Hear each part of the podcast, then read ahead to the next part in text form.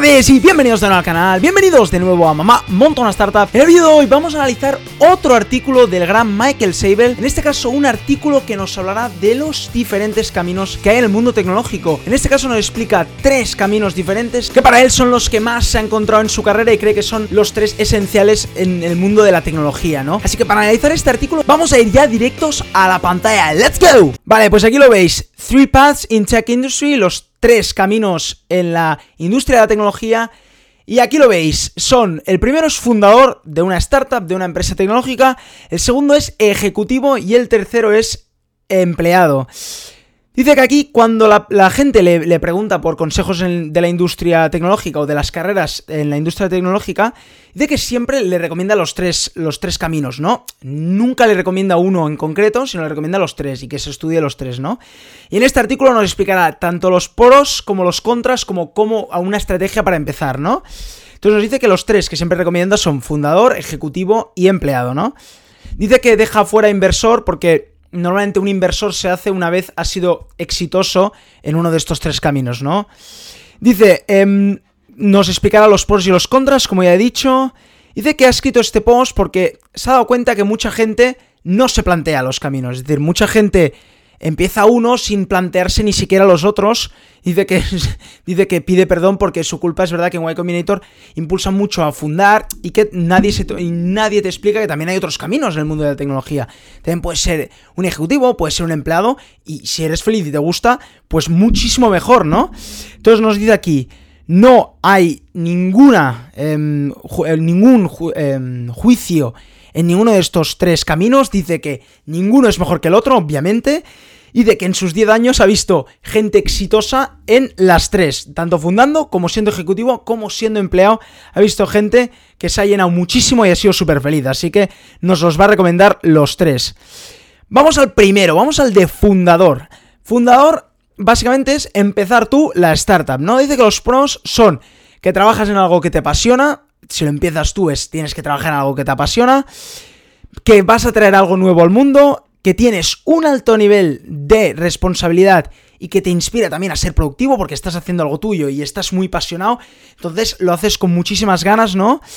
Dice que tú puedes elegir con quién trabajas, eliges tu equipo, eliges con quién trabajas y que vas a aprender muchas, muchas... Em, técnicas nuevas, muchos skills, ¿no? Que no tenías antes, ya que fundador tienes que tocar tanto marketing como ventas, a veces incluso tendrás que apoyar al equipo de tecnología y no tenías esos skills, ¿no? Entonces tendrás que aprender mucho y muy rápido, ¿no?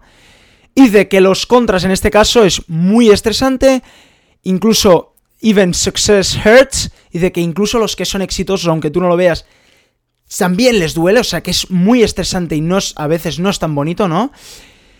Dice que no, seguramente probably won't maximize, de que la, mayoría de gente no maximiza sus, salarios, sus earnings, ¿no? Sus ganancias. Muchos pierden dinero, muchos a veces ganan, muchos se quedan en un salario normal y corriente. Entonces, que no es un, El contra es que de tanto estrés, el salario a veces no equivale a ese estrés, ¿no? Dice que hay muchas dificultades al principio, sobre todo. Scale success often requires decade plus commitment. Que te, lo que te pide es muchos años, muchos años y mucho mucho commitment, mucha dedicación a los proyectos, a, tu, a tu vida que sea ser fundador, ¿no? Y commitment level can significar y también, obviamente, el nivel personal a veces te puede perjudicar, te puedes tirar tanto a tu empresa y a tus cosas que dejes de lado la parte social, ¿no? Y ese dice que obviamente es un contra, ¿no? La estrategia para las personas que quieren ser fundadoras. Dice, el número uno es identificar el equipo.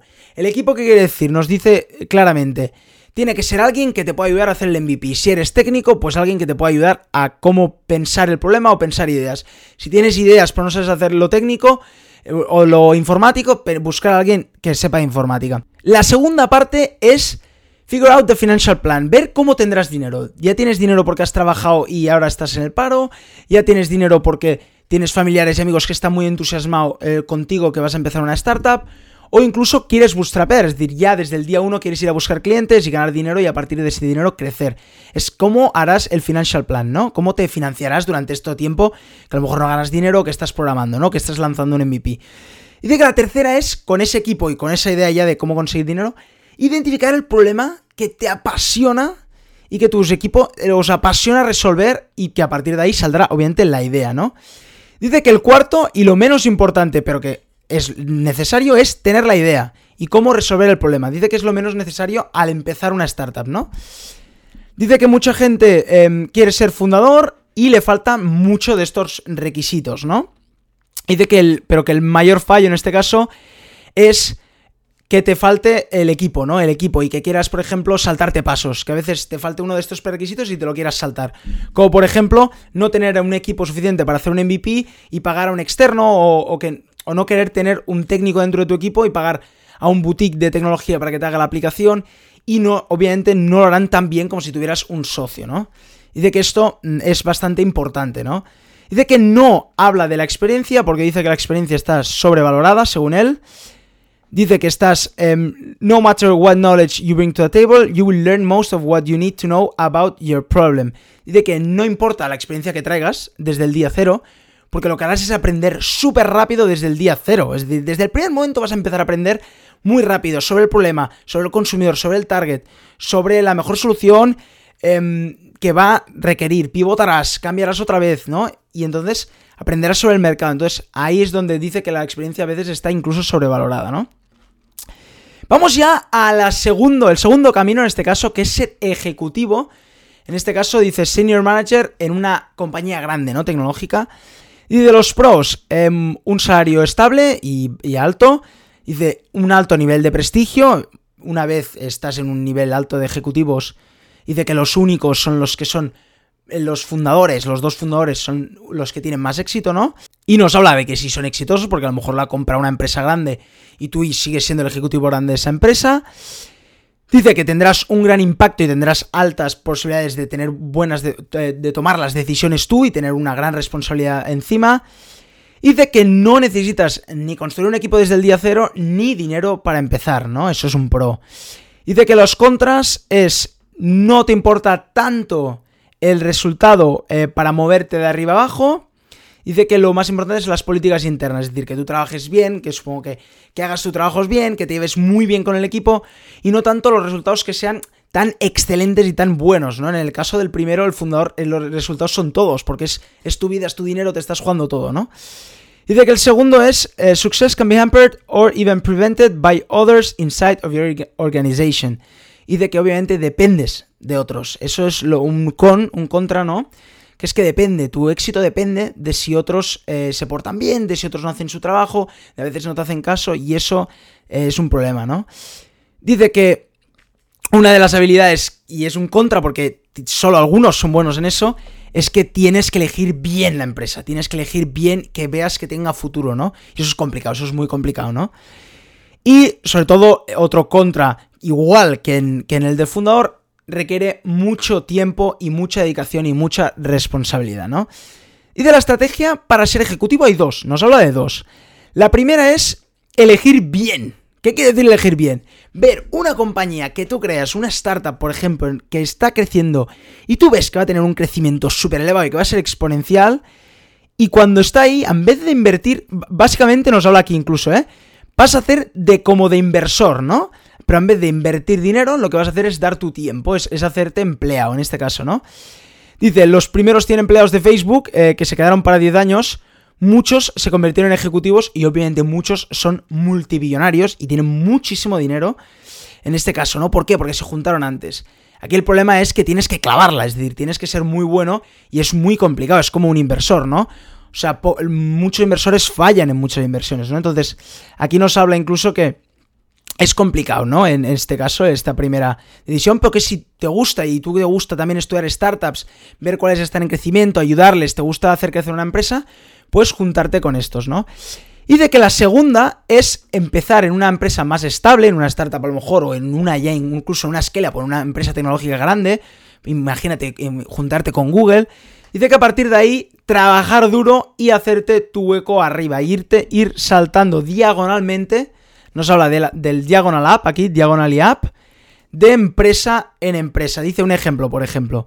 Dice que acabas en la universidad y te vas a Google. Dice, cuando te vas a Google, em, hay una startup un poquito inferior que busca una posición superior. Por ejemplo, Dropbox. Y ya te contrata, en vez de contratarte de la misma posición de Google, te contrata de jefe de equipo, ¿no? Y de que después te irás a Yahoo, porque quieren gente emprendedora y tú como has estado en Dropbox a lo mejor, y en Yahoo ya no te vas de jefe de equipo, te vas de director, ¿no? Y así va más y más y más, hasta llegar a una posición elevada, ¿no? Dice, y te vuelves a Google y más y más, ¿no? Vale, aquí nos dice, en el último parágrafo, en la última parte, nos dice la clave, ¿no? Dice, hay dos caminos dentro de Ejecutivo. Hay la parte de ser como un inversor y elegir, ir eligiendo y a ver si la clavas, lo que es muy difícil y es bastante más arriesgado. O también, básicamente, buscar la mejor oportunidad, ir buscando oportunidades, pero estando en una compañía más estable, ir buscando oportunidades para escalar diagonalmente. La tercera, el tercer camino dentro del mundo tecnológico va a ser la de empleado, el contribuidor aquí nos pone individual, middle manager, que tampoco es tan ejecutivo, ¿no? No es el que toma tanto las decisiones, sino que trabajas para la empresa y te gusta ayudar, ¿no? Dice los pros, tienes un, un salario estable, obviamente no es tan elevado como el de los ejecutivos, pero obviamente tampoco hay tanto estrés ni tanta nivel de decisión como los ejecutivos. Dice más trabajo y menos reuniones, cosa que los dos de arriba lo que más tienen es reuniones y a veces mm, incluso en algunas empresas hay demasiada reunionitis. Dice more often directly affecting the customers through your work. Dice que seguramente muchas veces eres el que está en contacto con el consumidor directamente y el que tu trabajo va directo relacionado con la experiencia del usuario. El siguiente pro que nos dice es que si tienes un buen skill set, si eres inteligente, tienes buenas, eh, has estudiado bien, te sabes muchos conceptos y has trabajado muy bien, es fácil la flexibilidad de saber dónde trabajas, dónde quieres trabajar, ayudar a, eliges tú a quién ayudas, pues puedes ir cambiando de empresa y siendo empleados en muchos sitios, incluso en muchos equipos, ir cambiando de equipos porque tienes esa flexibilidad, ¿no? Dice que tienen mucho, un pro que es para mí importantísimo, es que tienen tiempo para pasarlo con amigos y familia más que los de arriba, muchísimo más que los de arriba, ¿no? Dice que los contras, y de que también la productividad tiene mucho que ver con el que te manda. Es verdad que tienes un escalón y entonces a lo mejor estás por debajo de alguien que no es tan bueno o tiene unas eh, actitudes que a ti no te caen bien y entonces no trabajas tan bien y tu productividad es más baja. Y de que a veces no tienes control en lo que trabajarás porque te mandan, eh, básicamente tienes alguna posición arriba y a veces te mandarán demasiado, ¿no? En algunas empresas. Dice que muchas veces también no toman las decisiones, often don't get a voice in major decisions pero que si a ti tampoco te importa, pues muchísimo mejor. Es más difícil, esta es un contra, pero que mucha gente tampoco le importa. Dice, es más difícil convertirte en, muy, muy rico. Bueno, a lo mejor no, no buscas eso tampoco, pero es verdad que es un contra.